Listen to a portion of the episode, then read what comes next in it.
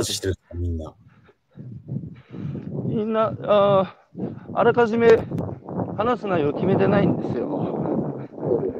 うん、あの、その時、始めてから聞きたいこと聞くっていう、行き当たりばったりの、はい、旅のような感じえ、で。逆に、高橋宏之が語るみたいなのないんですか？あ普段逆に僕語ってばっかりなので、ああ。この朝の、対談対談ライブ配信は基本僕が聞くっていう、聞き役っていう、うん。はい。な何でも。はい。おえーそれでは改めましておはようございます。おはようございます。えー今日は2021年の5月20、あ、20じゃねえや、5月12ですね、12日の水曜日。えー今朝は、えーゲストに、えー株式会社、えーセンスプラウトの、えー CEO、峰和人さんをお招きしてお話を伺っていきたいと思います。皆さんよろしくお願いします。よろしくお願いします。皆さん、あの、時々見てくれてるっていう話、本当に見てます、朝。朝は見てることは少ないですよ。あ、アーカイブ、ねライブさ、れてるやつをだから午前中に見たりしてます。アーカイブね。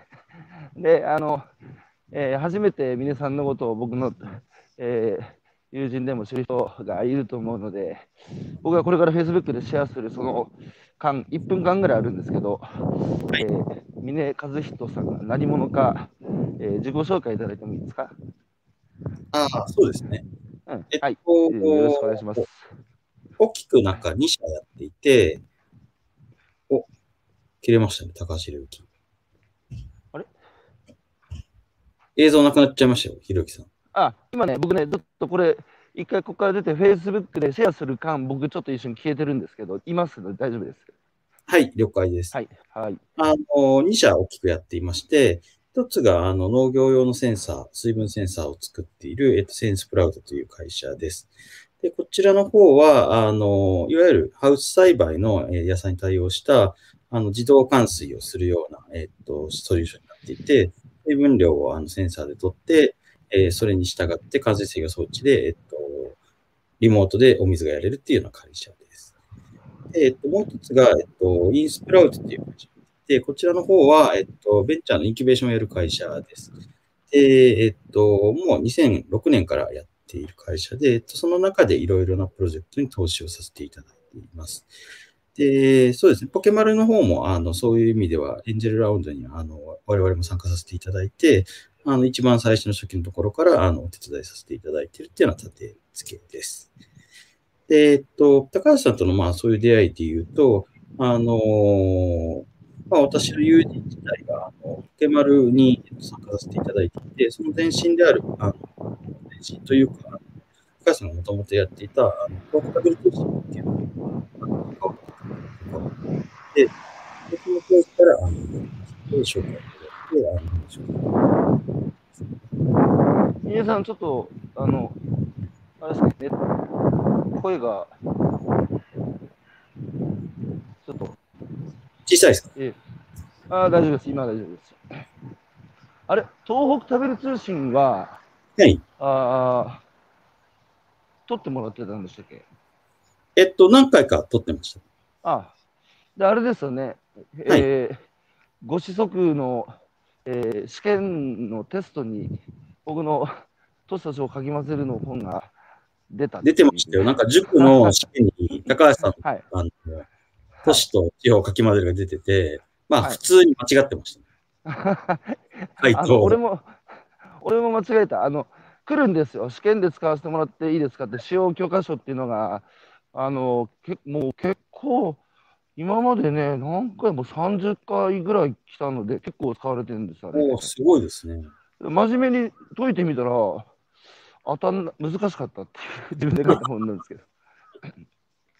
さて、あの、は、なんか著者が考えてる内容と違う形の答えが多かったんですか、いや、昔からさ、国語、国語の試験って、なんか答えが数学みたいにさ、なんていうか、うーん、だって著者の、えー意図するところを次の中から選べて、なんか曖昧なんですよね、答えが。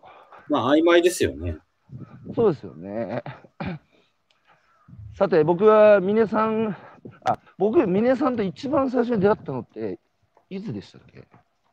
多分、あの、ポケマルをはい。立ち上げた直後ぐらいじゃないですか？あ、そうですか。直後か直前か。なるほど。で、うん。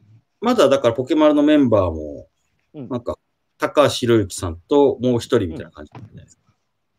本間ゆきですね。はい。だからあれですよ、あの、シリコンバレーで、えっと、うんみんなで集まろうっていうようなタイミングで、高橋さんが来れなくて。俺がでパスポート、パスポート盗まれた時ですね。うん。うん、飛行機に乗れなかったですね。一人だけ、そうだ。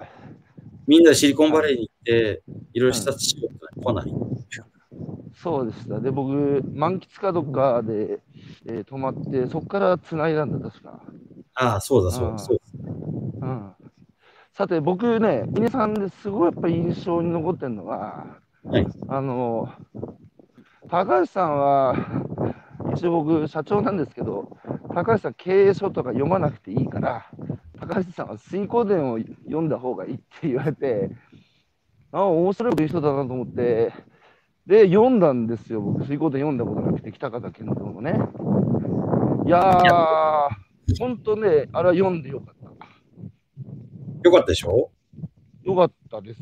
あの、まさにね、劇文を書いて、生をやって、えー、世直しをするっていう感じなんですか？急に、もう、じゃあ企業の仕事いろいろ経営も読まなくていい皆さん、皆さん、ちょっとね、皆さんの声がね、こう途切れるんですよね。なんでだろ大丈夫ですか？う。ああ、大丈夫です、大丈夫です。うん高橋あの時ぼ、ピューピュー言ってます。僕は聞こえます？大丈夫ですよ。僕になんで水光伝、経営書じゃなくて水光伝進めたんですか？え、だって、その年になって急にはいいきなりズブの素人から経営管理みたいな勉強してるじゃないですか。はい、はい。で、まあ、そこじゃないでしょって話ですよ。まず。いやーだから本質的だってほとんどの人は最初そ僕のこと本間勇気だってグロービスに行った方がいいだとか いやいやいや、まあ、普通にちゃんとねちゃんと経営者なんだから経営のことをいろいろ本読んだ方がいいっていう人多かったですけど峰さんだけですよそんなものは読まなくていいから水光伝読めって言った人は。いや、そりゃそうですよ。だから結局、はいあのチームで経営するじゃん。はいはいは役割分担で、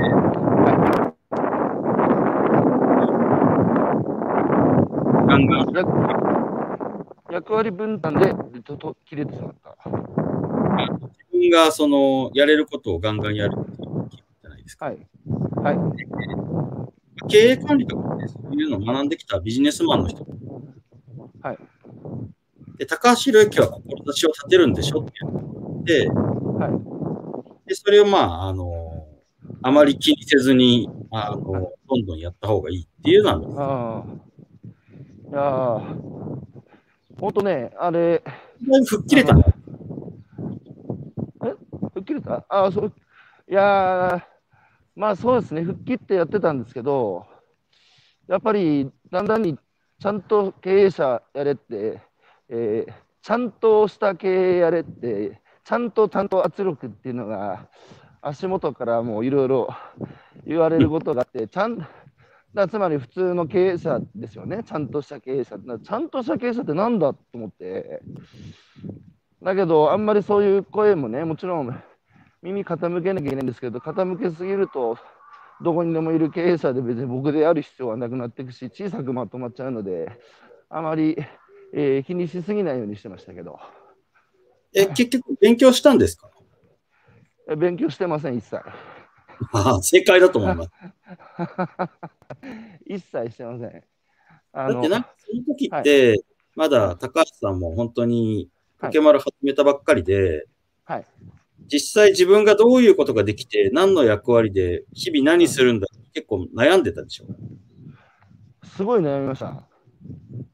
で、今はだから、その、いろいろ地方を本当回ったりとか、まあ、都会に帰ってきたりとか、こういう話をしながら、はい。あの、実際自分自身があの作っていきたい会社と社会っていうのをずっと体験しようとはい。はい。はい。で、そういうこともやらずに、初期の頃、いや、なんか、ベンチャーキャピタル、勉強した方がいいのかな、みたいな感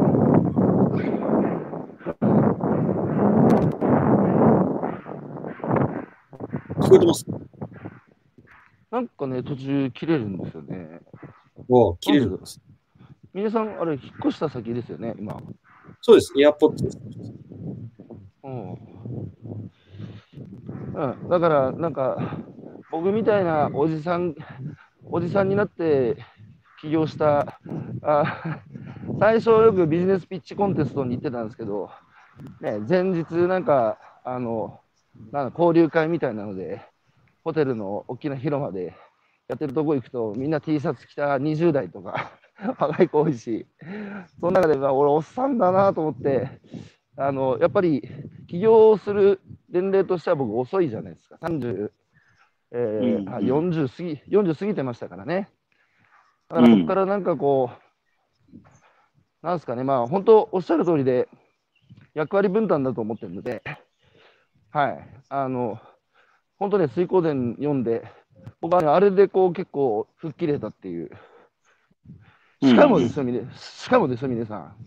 はいあ。の水光伝をあるやつに読めって言ったら、そいつも水光伝読んで、そいつが会社に入ってきたんですよ。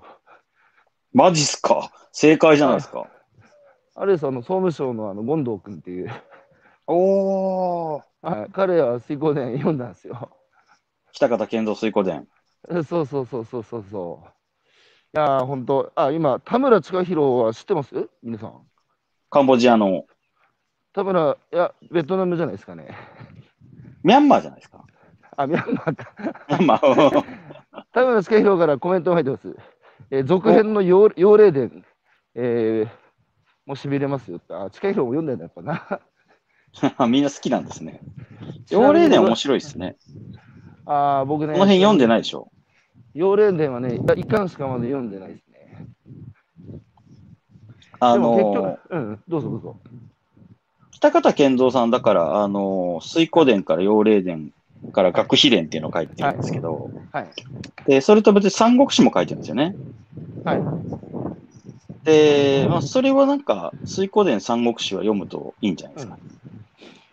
いや、あの、結局、妖霊、あの、僕ね、リーダーの一番の役割は、自分を超えるリーダー作ることだと思ってるんですよ。結局、ね、水光伝も、えーね、自分の代では変えられずに、次に託したじゃないですか。うん。で、託した、き託したところで終わりますよね、水光伝って。そうですね。うん、なので、僕もあの自分を超える、えーリーダーを、えー次の世代の作るっていうのを目標あ、リーダーの一番の役割だと思ってますね。うんうん。さて、あの僕ね、今回、峰さんとね、これかこれまで何度も会って、酒飲む場が多かったですけど、話してましたけど、昨日ちょっと峰さんのことをいろいろネットで調べて、あ、峰さんってこういう人なんだって、あの、おもし峰さんあれですよね、なんか、あ守備範囲広いというか、あの、本当いろんなことに興味持って勉強家だし、漫画も読むし、えーいろんなことに明るいし、優しいし、あの、本当、なかなかいないタイプだなと思うんですけど、峰さんもともと生まれは西宮ですよね。そうですね。西宮にな何歳までいたんですか？僕、あの、実家はまだ、あの、西宮というか、関西にありますよ。で、はい。親は、だから、うんそのもん僕12歳まで西宮にいて、うんで、中高が九州の佐賀で寮に入ったんですよ。ちなみに親からはい管理されて育てられました、自由放任されて育てられました？まあ、放任、放任ではないですけど、基本管理は何もなかったです。え勉強しろとか言われなかったいや、なんかすごいよく言われてたのが、ううんあの、自分の人生なんだから、基本的には自分で決めなさいと。で、その中で、えっと、あの、まあ、うちの親自身は結構、まあ、もう年で、あの、普通に、えっと、看護師をしてたんですけど、親のお母さんが。はい。で、えっと、まあ、途中で辞めて、うちの親と結婚して、うんえっと、薬局チェーンやってたんですよ。はいはいはい。で、あの、薬局に立ってたんですけど、うんあの、まあ、そういう仕事も当然あると思うし、あの、まあ、逆に言うとビジネスマンみたいに、あの、オフィスワーカーとかもあると思うし、うんあの、そういう仕事っていうのはたくさんいろいろある中で、まあ、自分に合ったものをやればいいんじゃないのっていう感じでした。あ、峰さん、あれですよね。でうちのお兄ちゃん。ゃんはあれですよ。うん。うん。あの、なんていうんですか、医療関係の3人兄弟なんですけど、医療関係と美容師と僕です。あーあ、美容師まあ、それでも全然、はい、全然別って感じですよね。しかし僕と峰さん、3つぐらい年離れてましたっけ？もっと離れてう。そうですね。3つぐらいじゃないですか。はい。だからまあ大体同じ世代ですけど、あの時代に、いや、いいです、いい、いい育てられ方しましたね。自分のやりたいことは自分で決めろって。なかなかでもそういう、そういうさ、親いないんじゃない？僕は、あの、3人目だったからじゃないですか。あ、一番最後？そう、一番最後。で、12でさ、12ってことは、えー、小学、えちょっと待って、小学校？中1です、中1。あでさ、中1で親元離れて、西宮から九州の中高一貫校行くっていう選択をはい。自分でしたんですか、そうですね。最後だから、えっと、まあ、関西の、その中学受験して、関西の学校に、京都のとこに行くか、その佐賀のとこに行くかだったんですけど、うんうん、えっと、最終的にはまあ、寮行くかっつって佐賀の方に行きました。それさ、12歳の少年がなんでそういう選択できるんですか？いや、でもなんか、ラサール行く人とかもそうでしょ。ちなみにさ、小学校の時の皆さんの同級生で、はい。ほとんほとんどは地元の中学校に入るわけですよね。そうですね。うんいやだからみんな、みんなが地元の中学校に行くときに、普通みんなが行くから自分も行くって当たり前のように行くじゃないですか。ああ、えっとですね。そうじゃない選択をする感性って、あどっから生まれたのかなって。ああ。まあ、あの、地元の中学に行くっていう選択肢も当然みんな、あの、普通にあるじゃないですか。はいで、えっと、高橋さん多分わかると思うんですけど、あの当時って結構中学とか普通に荒れてたというか、ヤンキー文化だったじゃないですか。ありましたね。で、卒業式とかにガラス割られるみたいな。尾崎豊の世界残ってましたね。あので、うちの兄ちゃんとか割ってた人たちだったんですよね。だから、あの、普通にまあまあ悪い中学だっていうのも分かってて、ああ、地元のね。うん。で、えっと、そっち行ったら間違いなく自分自身もヤンキーになり、窓ガラス割るだろうなっていう自分の性格も分かったから、まあさすがにそっちではないかなっていうのを、こう、小、小5、小6の時には思ってことは中学受験した。そうです、そうです。中学受験です。ってことは、受験勉強って小学校6年生の時から小学校、小5ぐらいからじゃないですか？たすげえな。でもさ、そ小学校5年生の時に友達でさ、もう中学見据えて受験勉強してる友達いました？いました、いました、全然。まあで、さ佐賀の中高一貫に入って、あれですよね、以前見せていただきましたけど、皆さんの入った学校は、結構山のふもとっていうか、人里離れた、ね中腹ですよ、中腹。あ、中腹やねか。はい、150メートルぐらい上がってますもん。あれなんかもう街に繰り出して遊びに行こうぜっていう気にならない、隔絶された環境の中で、まあ、はい勉学には励むっていうことで、えー6年間過ごされて、その時のやっぱ仲間って今でもつながってる人います？います、います、全然。それこそ一緒に仕。事してるメンバーもいるし。うんえ、今も？はい。うん。あれ、男子校ですか？男子校です。あ、今、共学になっちゃったんですよ。で当時は男子校ね。男子校です、男子校です。男子部活も結構200人です。200人ってことは何クラス ?5 クラス？5クラスです。うん。で、基本そこはやっぱ進学校だからみんな勉強してるわけですね。そうですね。じゃあもうその中学入るときから俺将来東大入るって決めてた？あ、いやいや、そんな感じではなくて、はい。結構、あの、進行の、えっと、進学校だったんですよ。はいはい。で、あの、最初僕が入った時に、うんえっと、初めて卒業生が出て、高校3年生でですか。はいはい。で、それで、えっと、東大になんか7、8人ぐらい通って、うん。で、僕の代が35人ぐらい通通ったのかな。えーあの、浪人合わせてっていう感じのなんか、なんていうの、本当できたばっかりの学校だったって感じですかね。うーん。なんでその学校を選んだんですか？新興の学校で歴史もないのに。あ、佐賀自体は親の実家があったんですよ。あ、じゃあ子供の時、帰省、里帰りしてた？してました、しました。あの、だから、親の実家で、あの、おじさんとかいてみたいな感じでした。それお父さんの方ですか？お母さんの方ですか？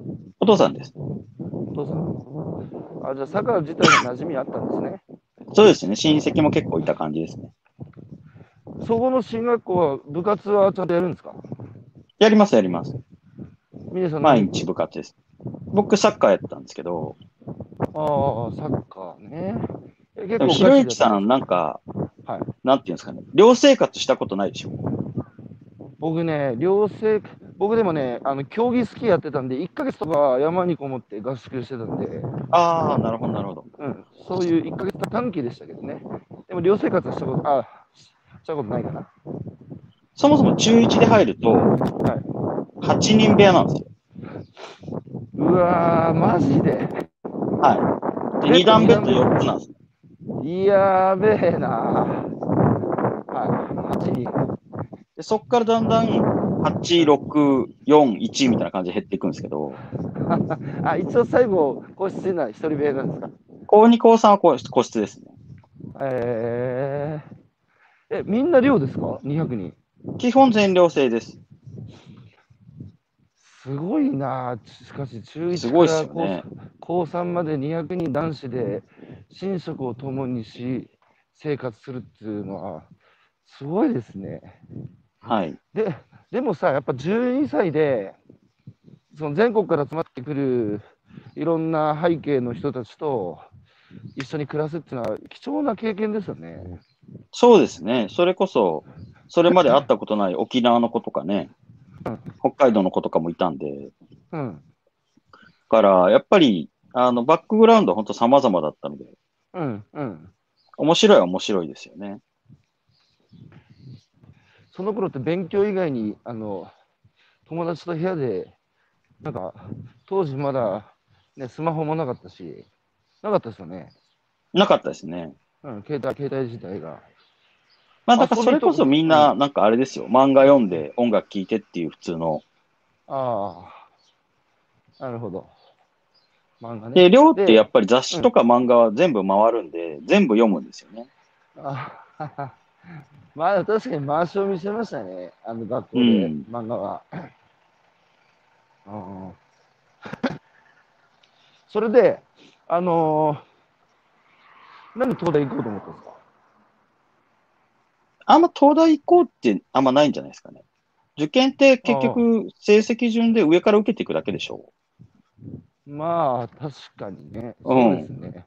で、ここの自分が東大にうんうんに行ける学力だなって思った時に、じゃあ、うんなんか、そもそも本当に、あの、何したいんだっけみたいなやつが、フィードバックが自分にあるんじゃないですか。はいはいはいはい。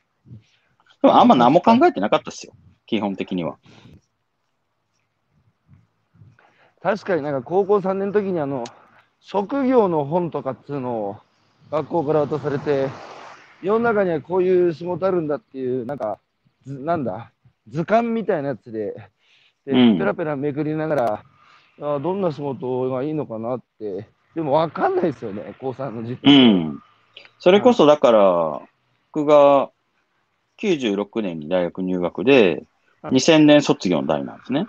はいはいはいで、その頃ってまだインターネットがあの、まあ、出てき始めみたいなところで、はいそれこそ就職活動自体の、えっとう、ん情報自体もあんまりなかったんで、うん。大学4年生になってみんな、あの、企業研究してみたいな感じでした。うん。大学4年間は何に力入れて、時間使ってたんですか？前半はなんか普通に司法試験の勉強してましたよ。で、えっと高校はもう98年、99年ぐらいからは、えっとずっとなんかインターネット系の企業のあの立ち上げをやってて、あ学生時代からね。そうです、そうです。うんで、えっと、まあそのまま一回休学してみたいな感じですね。あ、休学した。2002年に卒業して。それ、あの、たインインターネットの企業の立ち上げっていうのは、つまり自分が起業したってことですか？あ、えっと、僕が立ち起業したっていうよりは、あの、まあ社長さんがいて、あの、普通に学生として手伝ったって感じです。ああ。その初めてその、まあ、実社会にそうずっとそれまで学問してきたあの若者がね、企業のお手伝いをするという形で実社会に触れるのは楽しかったですか？いや、でもなんか、そんなちゃんとした、なんていうんですかね、会社ではないじゃないですか、スタートアップ最初って。高橋さんも知ってるの通り。だから、どっちかっていうと、やっぱ、あの部活乗りだし、あああの、研究室っぽいノリだと思うし、はいはいはい。で、寝袋持って泊まり込んでみたいなやつの連続になるから、うん、そういう意味ではなんか、あの、ちゃんとした会社を知る前にそっちが先だったんで。でも結局、ちゃんとした会社に入社しますよね。そうですね。2002年からソニー行ってって感じですね。ソニーはだいぶ、なんか、うんカルチャーギャップはありましたよ。そうでしょう。スタートアップとソニーって言ったらもう全く真逆ですけど、ソニーはどうして選ばれたんですか？ソニーは、えっと、そうですね。あの、うん事業会社行きたかったんですよね。あの、いわゆるなんか東大生って、どちらかというと金融行ったりとか、コンサル行ったりとか、まあ、官僚になったりとかっていうのが多いんですけど、事業会社に行きたくて、で、その中で、あの、まあ、どちらかというと、あの、自分の個性をそれほど殺さないような企業っていうので、なんかいくつか受けさせてもらって、その中でソニーが拾ってくれたって感じですか。なるほど。で、ソニーには何年ぐらいいたんですか？ソニーは丸4年です。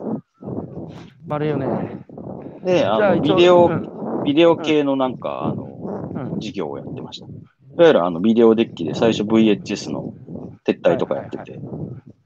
で、あの、撤退戦ってどうでした？は撤退戦ですか？い。なんか、ソニーってそもそもベータだったんですよね。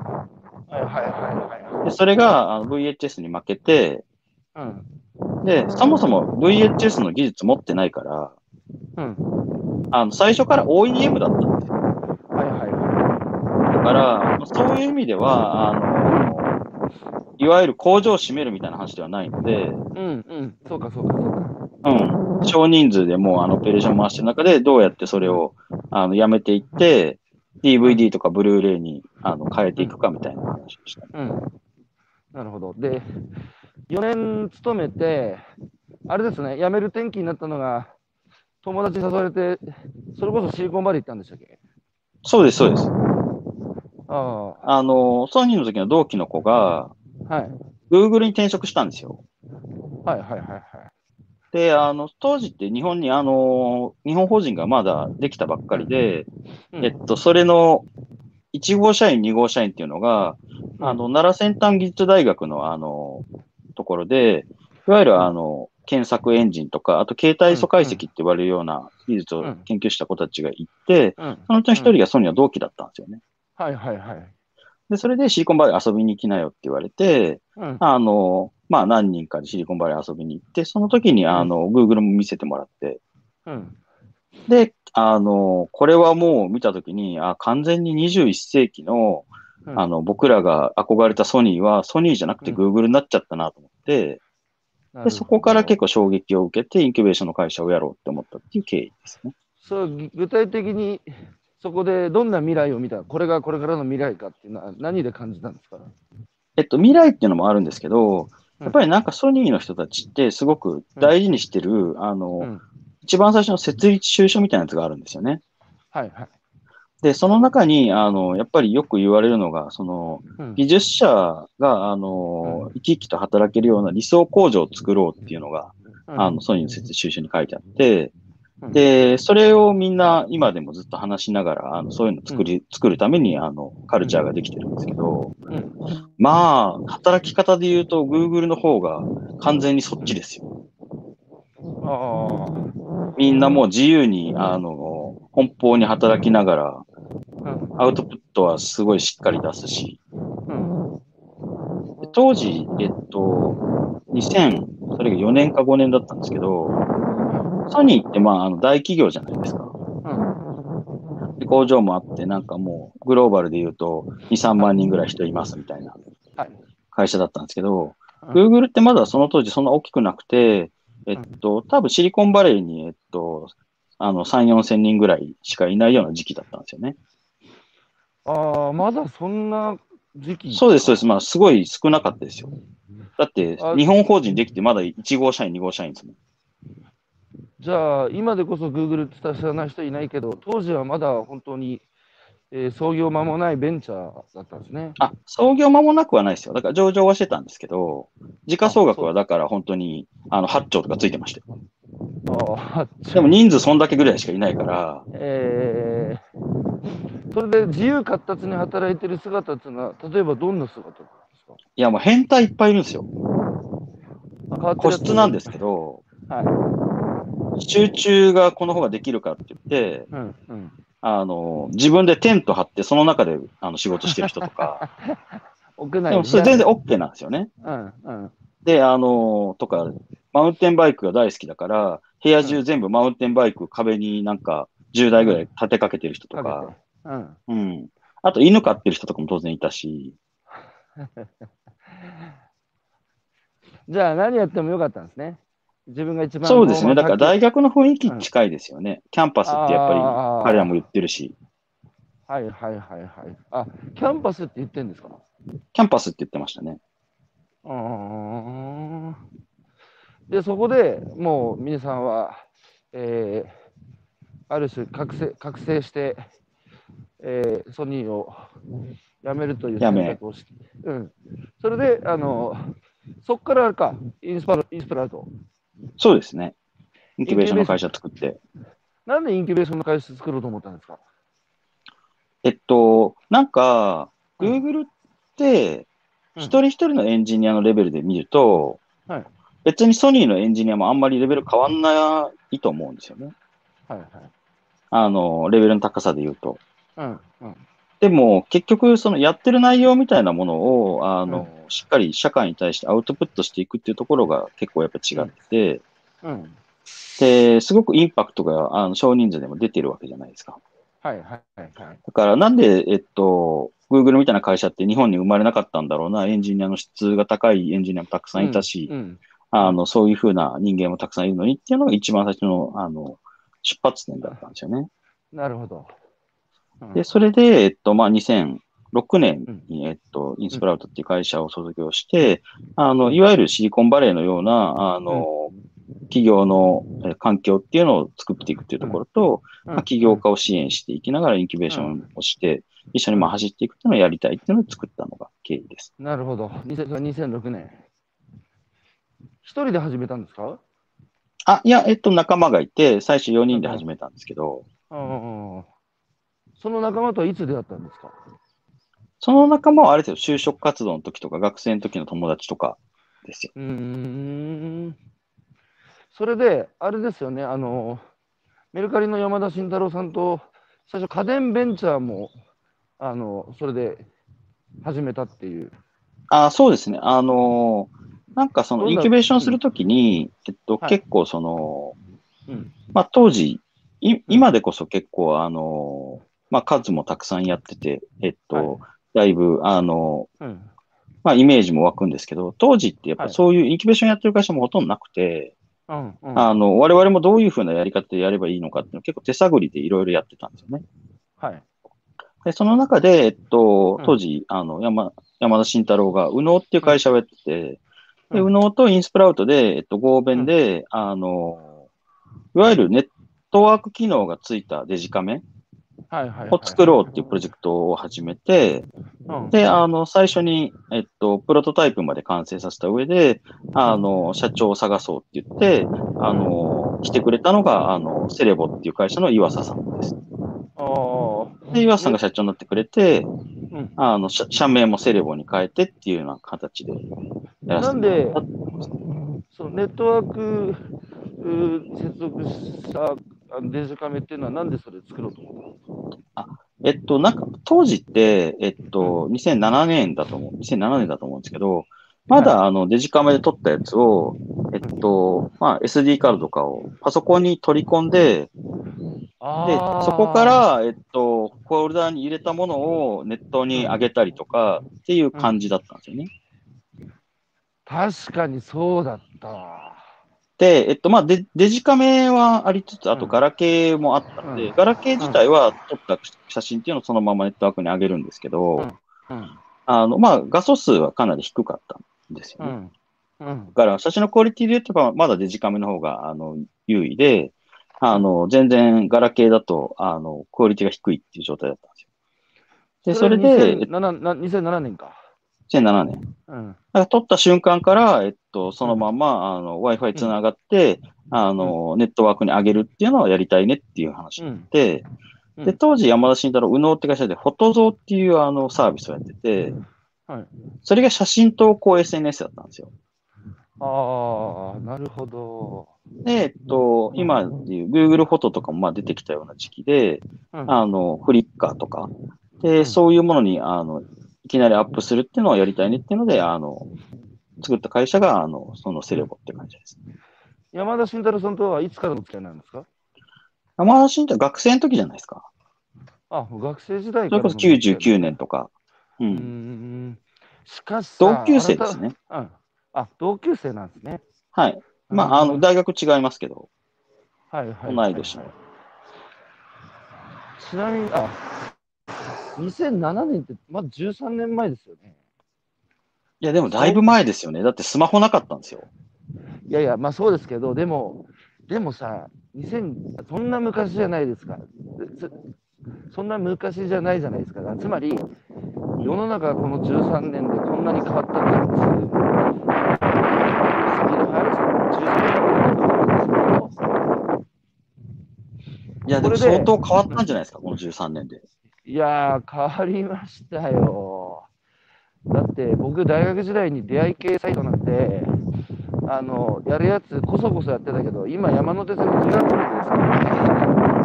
まあ、そうですね。出会い系も。それでさ、うんその後、あの、えーいよいよ、おセスプラウトっていう、まあ、農業センサーですよね、の会社立ち上げて、いやー、すごいことやってますね。ちょっと見ましたよ、いろいろ記事。あ、ありがとうございます。うん。やっぱ、本当僕もね、全国各地回ってきたんで、とにかくこれから人手不足をどう解決していくかっていうのは、ね、今、まあ外国人技能実習生もだいぶ入ってますけど、あとやっぱりその、ロボティクスだとか、えーそういう、あの、技術、テクノロジーの力もやっぱ使わなきゃ、この人手不足解消できないんですけど、峰さんがもともと一番最初、そのセンスプラウトあ用のようなセンサーの、えー事業をやろうかなと思ったきっかけっていうのは何だったんですか？おそうですね。それこそ、うん。もともとバックグラウンドが今話した通り、エレクトロニクスとインターネットだったんですよね。うん。うん。で、まあ農業自体はもうズブの素人で、あの、本当に足を踏み入れたことがないような領域だったんですけど。あの、さっき言ったセレボっていう会社を作った時の、えっと、メンバーの一人が、東京大学の川原先生っていう、あの、工学部の今教授やってる人間なんですよ。で、みんなセレボが、えっと、一段落ついた時に、うん。あの、みんな、あの、お疲れ様でしたって集まって、みんな飲んでたんですね。で、その中で、えっと、またなんか放課後プロジェクトみんなで、あの、やるかっていう話をしてて、じゃあアイデアを持ち寄ろうよって言って、で、持ってきたのが、あの、川原先生が持ってきたのが、あの、その、農業センサーのアイデアだったんですよ。はいはいはいはい。で、彼が、あの、研究をしているものの中で、えっと、印刷エレクトロニクス。うん。うん。あの、印刷物として、あの、金属の、例えば銀とか、はい銅を印刷して基板を作るみたいな技術があって、うん。で、それで、えっと、水分センサーを作ろうっていうのが一番最初の出発です。今で、それをアイディアもらったんですけど、全然わかんないじゃないですか、こっちも。そうですよね。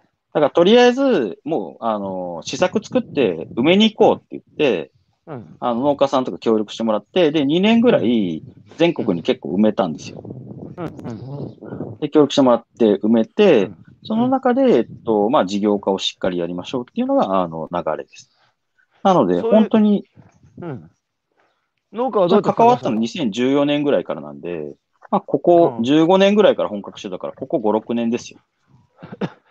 最初刺す、あの、センサー刺す、まあ実証実験ですよね。実証実験です。その農家さんはどうやって探したんですか？だから逆に農家さんをうん最初はあんまりいなくて、どっちかっていうと大学関係者の方々に、ちょっと農学部の方で使ってもらえませんかみたいなやつが多かったです。なるほど。うん。そうか、5年か。でも、だいぶだって、皆さん全然農家の知り合いとか農業の世界は全然疎かったわけですよね。そうです、そうです。だから学ばせていただいたっていうのは正直なところですよね。そこにやっぱりこの、えー衰退してるだけどね人間は食べ物食ってる以上、えーなくならないからねでもそこが今、社会 pain なのでそのテクノロジーの力でなんとか変えたいっていう。そうですね。うん高橋さんだから、あの、もうよく知ってると思いますけど、僕らが小学校の時とかって、うん。1980年代ってなんか農業人口って結構多かったじゃないですか。いやー多かったです。よ僕僕が生まれるちょっと前ね1000万人いたんですよこの国のそうですよね。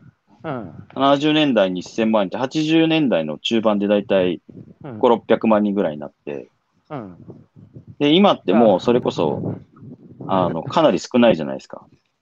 少ないですね。150万人前後ぐらいでしょいやね、江戸時代はね、あの国民の8割が農家だから、10人の8人が農家だったんですね。で、僕が生まれるちょっと前が、えー1000万人ってことは10人に1人が農家で、うんで今は1%だから100人に1人が農家っていう時代ですね。うん。しかし、その最初のインあのインスプラウトを、えーとして始めた、山田さんたちと始めた事業は、割とこう、なんだ、この豊かな社会の中で楽しくね、えー自分たちの生活を彩る事業みたいな感じじゃないですか。はい。で、今回は、まあ、いわゆるインターネットっぽい事業ですよね。そうですよね。で、今回はでも、ある意味でその社会 pain を潰しに行くテクノロジーの力でっていう、そういうお仕事ですよね。うんやっててなんか、こう、心持ちって違いますか？そんなに違わない？あ全然違わないですけどね。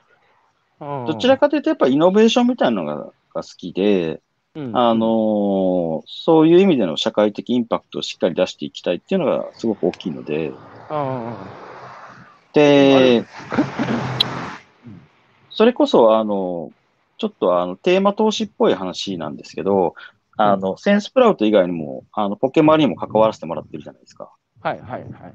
で、あの、そういう、あの、いわゆる、売るっていう、あの、うん農作物というか、海産物を売るっていうところにも関わらせてもらってて、うんで、センスプラウトのがどっちかというと生産性の向上なんですよね。はいはいはい。だから、あの、そういう意味で4、5社農業関係、職員関係に投資させてもらってて、あの、そうするとだいぶ課題も見えてくるので、うん。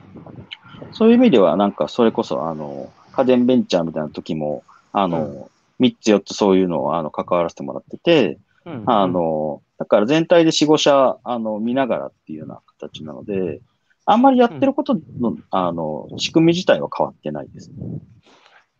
しかし、あの、でも僕らは、ののねうんうんどうぞどうぞ。どうぞどうぞ。いやいや、どうぞどうぞ。あの僕らやっぱ農家がね、その農家が増えるためにはやっぱり農家が作ったものがあのやっぱ価格決定権今ないので、ちゃんと彼らがね、食って食っていける値段でその売れる場を作るって僕やってますけど、うん、うん。だけどやっぱその生産現場の人手不足っていうのは本当にもう待ったなしで、どうっても聞くし、だって今、農家の平均年齢は68とかでしょ？うん、そうですね。だからもう10年経ったら誰やってんだよって話なんですよ。うん。で、その時に、外国人も一つの選択肢ですけど、今回このコロナの騒ぎで、あの外国人技能実習生って確か任期が3年ぐらいなんですよね。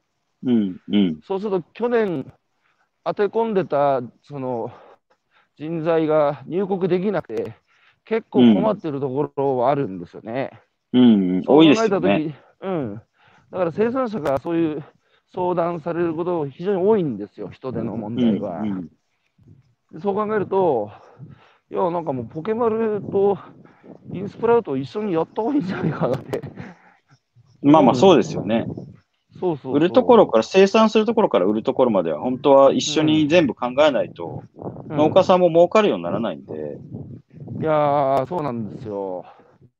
で、今、あれですよね、その、うんと、土壌の水分を、あの、センシングして、はい。で、あの、必要な、えー水分を必要な時に、えーあの、あれか、AI の組み合わせっていうのは今、まだ研究段階でしたっけ？研究段階ですね。実装はまだされてないんですけど、あうんの、後ろでは使ってやらせてもらってて、うん。いわゆる水分の、あの、土の中の水分量のデータがもうわかるので、うん。まあ、それに従って、えっと、うん作物ごと、季節ごと、あと生育ステージごと等で、うんあの、お水っていうのを、あの、自動的に上げるっていうのを、あの、裏で今研究してます。あの、あそことの出会いが大きかったんですよね。あの、熊本の、そうですね。果実堂さんとの出会いは大きかったですね。そうだ、果実、俺で果実堂の方とね、熊本で会っての飲みましたね。あの、若い、何おー歳だったかな。あれ、経営者って何歳ぐらいの方ですか？経営者、今の社長さんはそれこそ高橋さんと同い年ぐらいですよ。ああ、名前何でしたっけ？高瀬さんです。ああ、僕会いました。おお。素晴らしい方そうですね。日本で一番ベビーリーフを作って売ってる、あの、農業生産法人です。いや、だからそこもちょうどだからセンシング探してたんですよね。そうです、そうです。いや、運命のの出会いですね。うん彼らは、あの、すごい高度な、あの、お水やりにこだわった栽培ノウハウを持ってて、はいはい。で、それをアナログの、あの、土を握って、あの、うん割れ方を見てっていうのでやってたんですけど、ああ、で、結構それはブレが大きいんで、やっぱりあの、センサーにしたいっていうので、あの、うん。ニーズをお持ちで、それで出会って一緒に、あの、ずっと、あの、組んでやらせてもらってるってところですね。そうか、水分量を土を握って、この硬さで、要は感覚的なところで判断してるんですね。はい。だからやっぱ、そうか、ブレるんだな。それを。でもなんかすごく科学的にやってて、うん。えっと、その割れ方を含めて写真を撮ってて、うん。あの、45パターンぐらい全部分類してたんですよ。えー、すごいな。土ごとにも分類してたんですけど、その写真だけ見ても、うんいきなりね、入ってきた新入社員にそれ見せてもできないじゃないですか。で できない。できないね。経験がものよ。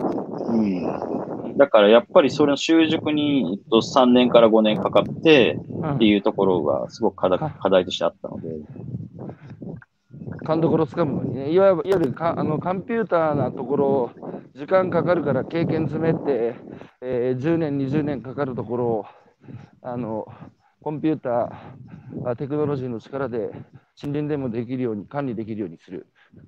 うん。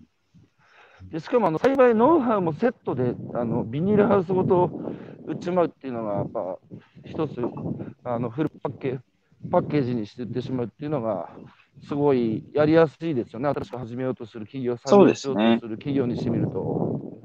あのー結局僕らがやれることって、うんあの、さっき、あの、高橋さんが言ったように、あの、人がやっぱり農業従事者って減ってるんで、うん。まあ、そこの部分を、えっと、解決していく省力化をするっていうところと、うん。えっと、まあ、生産量の安定化なんですよね。うん。が、あの、メインなので、うん。で、それを突き詰めていくと、あの、一個環境として、ハウス自体をセットとして作らないとうん。なかなか難しいなっていうところで、そういうのを始めたっていう。でもさ、皆さんさ、この農業の世界のやってみてさ、本当、この農業の世界って儲かるの大変だって思いませんでした？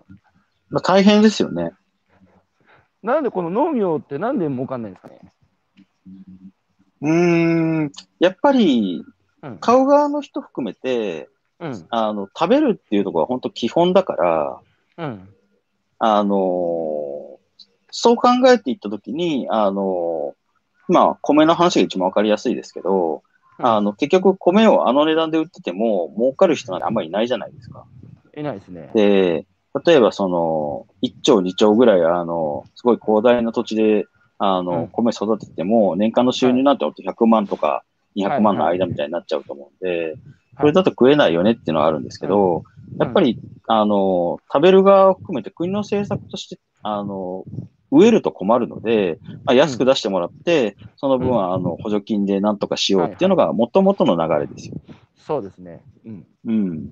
で、歴史的にそういう風になっちゃってるから、あの、やっぱり、えっと、社会インフラとして食べ物っていうのは安く手に入って、あの、その中で、えっと、社会として何とかしていく、うん国が何とかするっていうのが、やっぱり染みついちゃってる部分がすごいあるので、うん。うん。うん。うん。でも作物はね、しっかり、えっと、それこそ福岡県のいちごのあまおうじゃないですけど、はい、はい。儲かるような作物は当然あるので、うん。うん。まあそういうのを、あの、新規就農者の方とか、今、あの、元気がいい農家さんは、しっかり選びながら、あの、自分たちが農業だけで、あの、生活が支えられて食っていけるっていうのは一番やってるんじゃないですか。なるほど。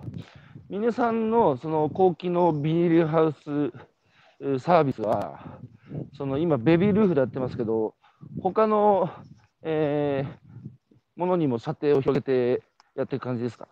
そうですね。あの、たいわゆるベビーリーフって、あの、小松菜とか、水菜とか、ほうれん草とか、葉物の赤ちゃんなので、葉物はまあ、普通に育てればそのまま葉物になりますけど、うんうん今でもアスパラとかが多いですよ。アスパラいいじゃないですか。そうですね。あ、アスパラもできるんだ。アスパラもできますね。逆に水やりで言うとアスパラの方が、あのすごい、うんなんていうんですかね。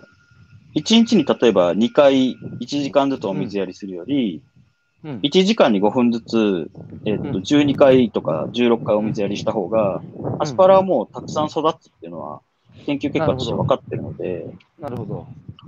そういう意味では水のコントロールっていうのはすごく収量に効きます。ちなみに肥料の方は、あのこの先やるんですか？やらないんですか？肥料、今我々がやってるのあの、有機なんですよ。うんうんうん。なんかオ、オーガニック系ばっかりやってるんで、なるほどあの。そういう意味では、通常のあの、肥料を使ってる農農業っていうのは、うんあの、今後やらなきゃならないんでしょうね。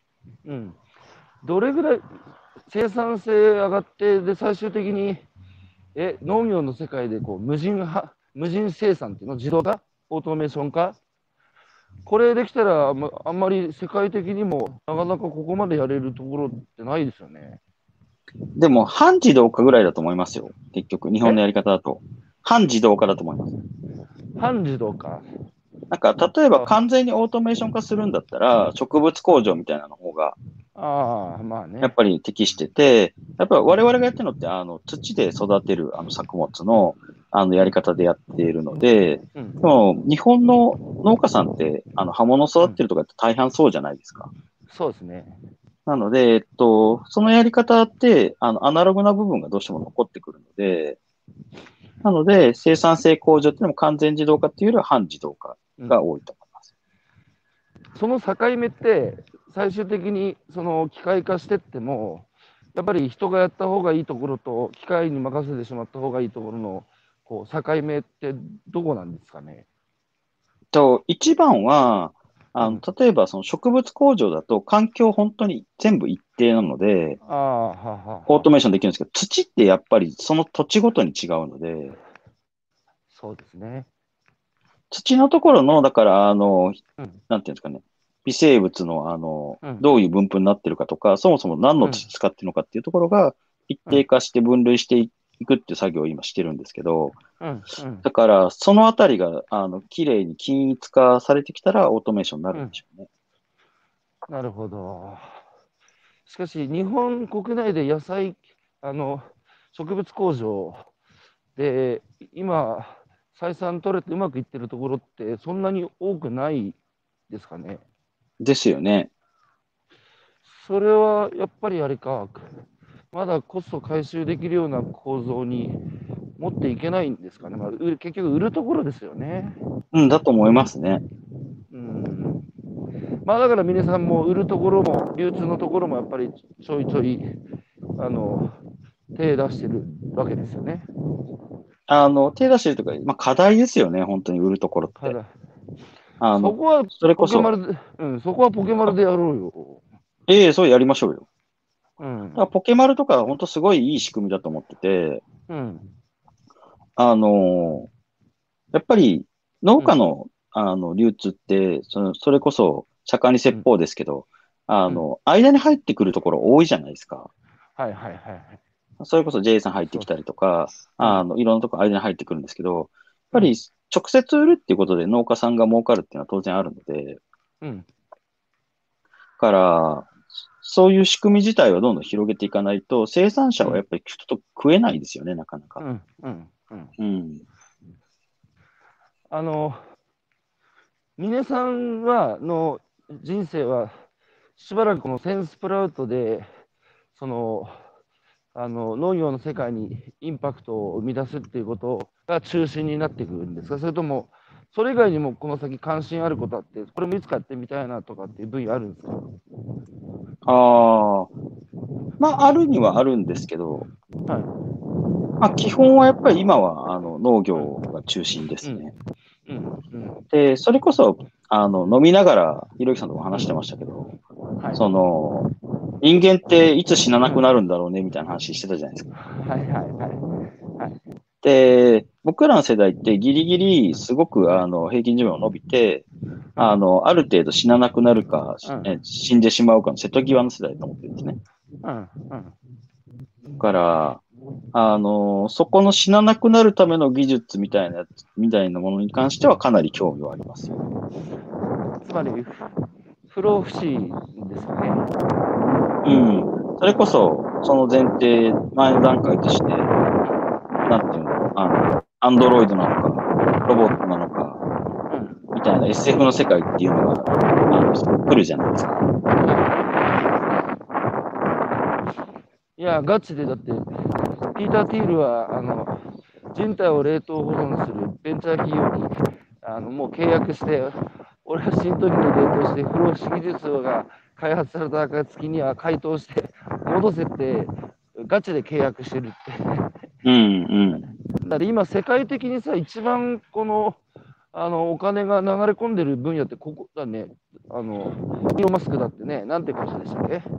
えー、ニュ、ニュ、なんだっけ、なんか忘れたけど、イーロン・マスクも宇宙開発と、あと、こっちの不老不死と、あと、自動車やってますけど、うん、うん。やこの、やっぱ不老不死に向かってますよね、人類は。っぱり、あの、うんホモデウスの影響が大きいんじゃないですか？あの本の。出ましたね。ホモデウス出ましたね。だからみんな結構あれ読んでる。るから、うん。あの、やっぱりどのタイミングで死なないようになるんだろうねっていうのは、うん。関心事として上がってきてるんじゃないですかね。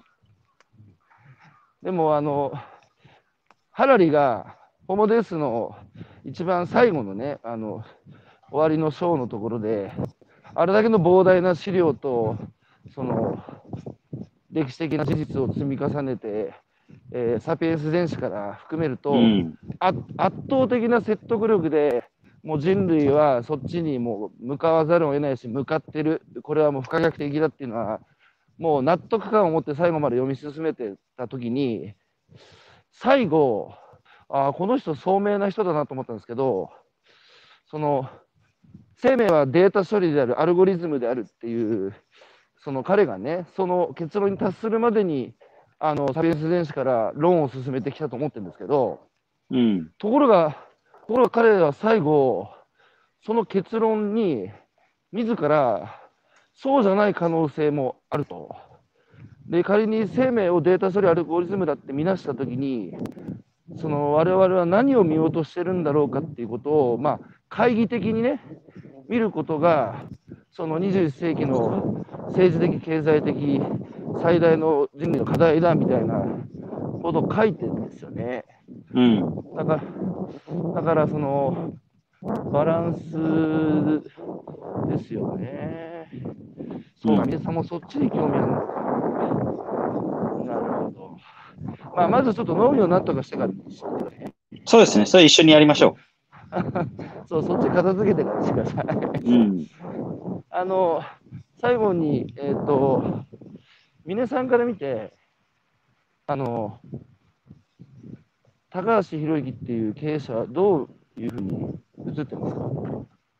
えいや、なんか、はい生き生きと毎日楽しそうに生きてるなって思って、それが一番なんじゃないかなと思ってますけどね。それが一番ですよね、やっぱね。だって暗かったら嫌じゃないですか。そうですね、嫌ですうんね。やっぱ明るい方がいいですね。なんか、やっぱり、その農家の人たちに、あの、うん全国裏裏、そのうん、生産者会いに行ってるじゃないですか。はいのあの農家さんと漁業関係者さんに。はいはい。で、やっぱりそういう活動の方が高橋宏之らしくていいですよ。いやいや、だってそれで激文でね、みんな立ち上がれってやってるわけだから。うん。あの、それしかできないんでね。うん、だからそれをやり続けるのがベストですよね。そうですね。うん、まあ、あとは、やっぱり、昔、日本ってもっと変な大人っていうか、変わった人多かったと思うんですよ、ちゃんとしてない大人が。うん。うん、だけど今、ちゃんとした大人が多いじゃないですか。で、まあだから都市部に集中しちゃってるからですよ。あーえ都市部に人が集中してるから、ちゃんとしたお、ちゃんとしてない大人が減ったってこと？あとか、東京の文化に均一化されてる感覚がすごいあります。あーあ、それ地はある方ってやっぱりもっと変な人いっぱいいたじゃないですか。あ、いたいたいたいたいたいた。いた。なんか確かに、そもうか。もっとアル中多かったと思うし。そうか、東京はちゃんとした、ね、人口の、えーまあ、都市なんで、やっぱりそこにいるとちゃんとしていくような人もね。うん。うん。確かに、ちゃんとし、ちゃんとしてない自然の地方にはちゃんとしてない、ちゃんとしてない人を確かに。いや、だから何言いたいかというと、やっぱ若い子たちがね、やっぱ僕らが楽しそうに生きてないと、なんかこの子たちも社会に出るのに希望持てないですよね。うんだからなんか、まず僕らがこのね、えーいただいた命でただ一回きりの人生を、もうやっぱ楽しく生きるっていうのは、背中をやっぱ見せたいですよね。うん。まあ、うん基本ですよね。うんうん。うん。いや、本当、そう思います。まあまあ、朝からしんみりした話みたいになってますけどね。えいや、でも本当そうと、インスパラウト、いやー、楽しみですね、皆さん。こあの今後、今後のまず直近の目標って何ですか？直近の目標はやっぱさっき言ってた自動換水じゃないですか。自動換水ね。うん、そこまで行くと、だってだいぶね、えっと、違う、だいぶだいぶ。違いますね。うん。それいつぐらいを目途にやってるんですか？えっと、半自動っていう意味では今年中にできるようにはなると思います。お今年中、すごい。逆に言うと、だからノウハウを、あの、うん、我々で持つだけじゃなくて、農家さんのノウハウも出してもらって、あの、はいはいはそのノウハウで設定をして、水分量を見ながら自動的にお水やりをするっていう機能自体はできます。うん、うん。あとは、だからそこの精度をどう高めていくかっていうところですよね。うん。制度ね。ちょっと、なるほど。制度ね。今度会った時ちょっと不老不死の話させてください。ホモデスの。そうですね、ぜひぜひ。うん。あの、イーロン・マスクとピーター・ティールって、なぜ死を受け入れなきゃいけないんだと、え徹底的に死と戦うっていう話してるんですよ。うん、うん。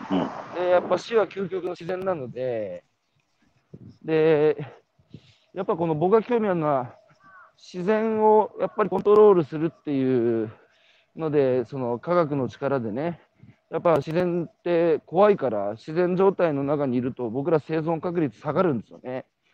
なので、その科学の力で、まあ、医療の力もそうだけど、平均寿命も伸ばして、あのまあ、みんな、ね、望んでた、あの祝福べすべき今、世界にたどり着いたじゃないですか、人類は大方ね。うん。そうすると、まあ結構みんな、もうある程度食えますからね。そうそう、で危険も少なくなってるし。そうそう。そうすると、今度はやっぱりもっと長く生きたいって、まあ、モデルスがそういう話書いてましたけど、そうするとやっぱ最後に残ってる自然って、やっぱし最大の自然は死ぬっていう、ここをイノベーションしていくっていう話でだ、どこまでだから自然をコントロールできるのかっていうところですよね。いやーでもなんか当たり前のように死にたくないわけじゃないですか。いや、そうなんですよ。そこも、そこもそうなんですよ。だって自分の例えば子供が、あの、ね、難病で、で、それをね、例えばサイボーグみたいな形でさ、半分機械になったら、えー死なないで済むよって、で、その手術をするお金ももし仮にあったらね、やらないっていう選択肢は多分ならないですよね。うん、ないですよね。うんうん。しかもやっぱり愛する人がね、やっぱりそういう時に、そういう形でもいいから、やっぱ生きてほしいって思うのがやっぱ人ですよね。うん。なんか飲みながら今度そういう話したいですね。うん、あのぜひ、あの次はホモデースの話をしましょう。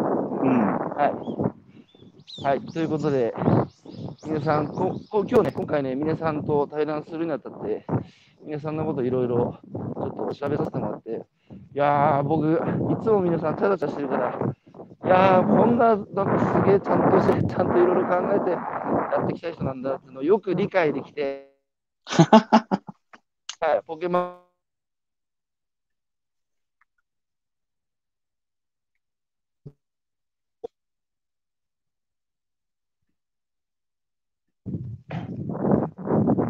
はい、ということで、皆さん、時間になりましたので、えー今日は、えーセンスクラウドの CEO の峰和人さんとお話をしてきました。皆さん、ありがとうございました。高橋さん、ありがとうございました。うんはい、じゃあ今日も良い一日を皆さんお過ごしください。近々近々またコロナが明けたら飲みに行きましょはい、ぜひ。う。はい。地方も一緒に行きましょう。あ、そうですね。ぜひぜひ、皆さんの現場もちょっと行かせてください。はい、ぜひ行きましょう。はーい、わかりました。じゃあ、ありがとうございました。ありがとうございました。はーい、どうも、失礼します。